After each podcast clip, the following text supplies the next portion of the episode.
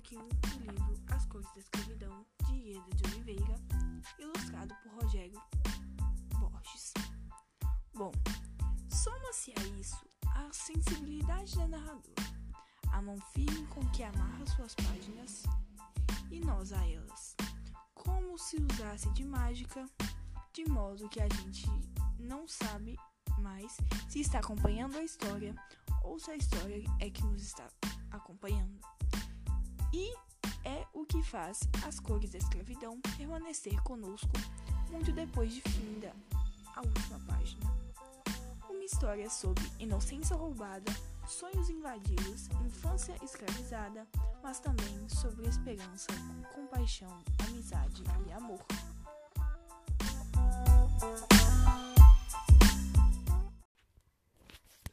Bom dia, meu nome é Bruna Melo Marinho Gurgel, sou do oitavo ano A do Colégio Marista Patos de Minas e eu estou aqui para falar um pouco do Jiu-Jitsu, que em português significa caminhos.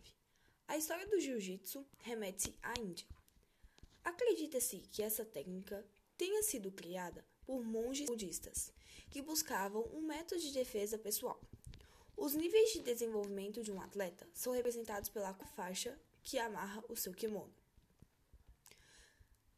Para atletas adultos, as cores são branca, azul, roxa, marrom, preta, coral e vermelha, em ordem crescente de habilidade.